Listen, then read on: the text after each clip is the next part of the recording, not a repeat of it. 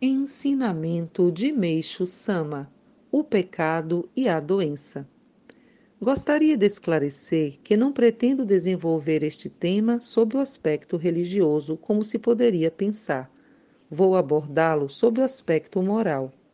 O termo pecado é bastante usado pelos religiosos, mas o que explicarei a seguir não é hipótese nem imaginação, e os leitores hão de concordar comigo após a leitura.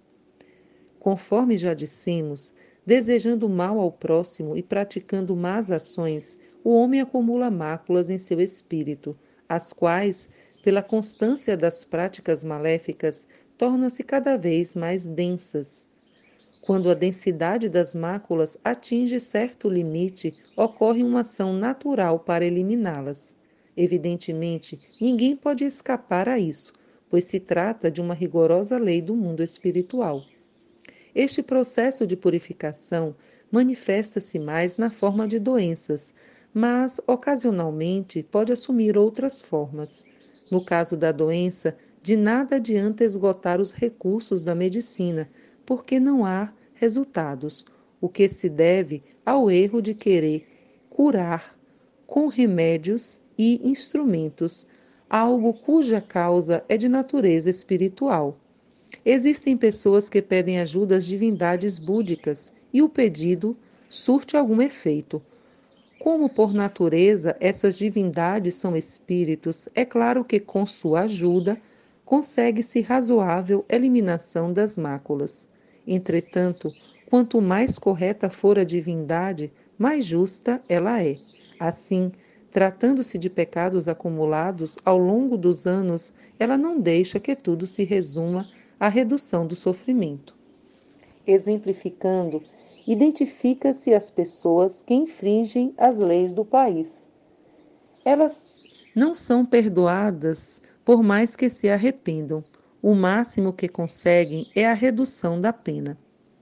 Às vezes, dá-se eliminação de máculas antes de surgir o processo purificador natural. São casos de máculas relativamente pouco densas e o processo de purificação é brando. Essa eliminação é decorrente do arrependimento ocorrido por determinado motivo, que, entre outros, pode ser o despertar espiritual através da leitura de alguma história religiosa, como as da Bíblia, ou de experiências de pessoas ilustres e de pessoas experientes. Seria até desnecessário dizer da influência de bons livros, palestras, filmes, peças teatrais, etc., para o despertar da alma, ou seja, do lado bom das pessoas. Mas o que acontece com o espírito do homem quando este desperta? No centro do espírito há a consciência e no centro desta a alma. Assim, por natureza, ele está formado de três camadas. Originariamente, a alma é consciência pura, mas fica maculada devido às constantes influências externas. Ela é uma bola de luz como o Sol e a Lua. Entretanto, se a consciência, que é mais externa, se macular, o esplendor da luz da alma será interrompido e ela adormecerá.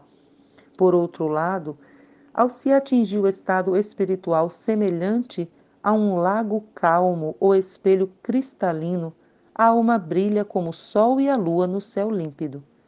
Quando o homem desperta, significa que a sua alma está em estado letárgico e ela recomeça a brilhar. Até hoje, os únicos meios disponíveis para se conseguir isso têm sido os métodos de natureza moral, como histórias e materiais escritos. Com o despertar da alma, seu brilho dissipa as máculas da consciência. Em seguida, o espírito é purificado. Assim, os três elementos, alma, consciência e espírito, estão em constante equilíbrio entre a luz e a escuridão. O nosso método, porém, é o inverso dos citados anteriormente. Através de uma ação externa, purificamos o espírito. Com isso, elimina-se as máculas da consciência e assim, queira ou não, a alma despertará. Despertar a alma e a consciência através dos métodos de natureza moral gera para a pessoa sofrimento decorrente da abnegação, o que por sua vez se reflete no espírito, dando origem à doença e a outros sofrimentos. O nosso diorei, no entanto, além de proporcionar a erradicação da doença, desperta a alma, sem que a pessoa o perceba. Por conseguinte, é o método ideal de reforma do corpo e do espírito. Capítulo 3 Medicina do Amanhã, em 23 de outubro de 1943, retirado do livro A Verdadeira Saúde Revelada por Deus.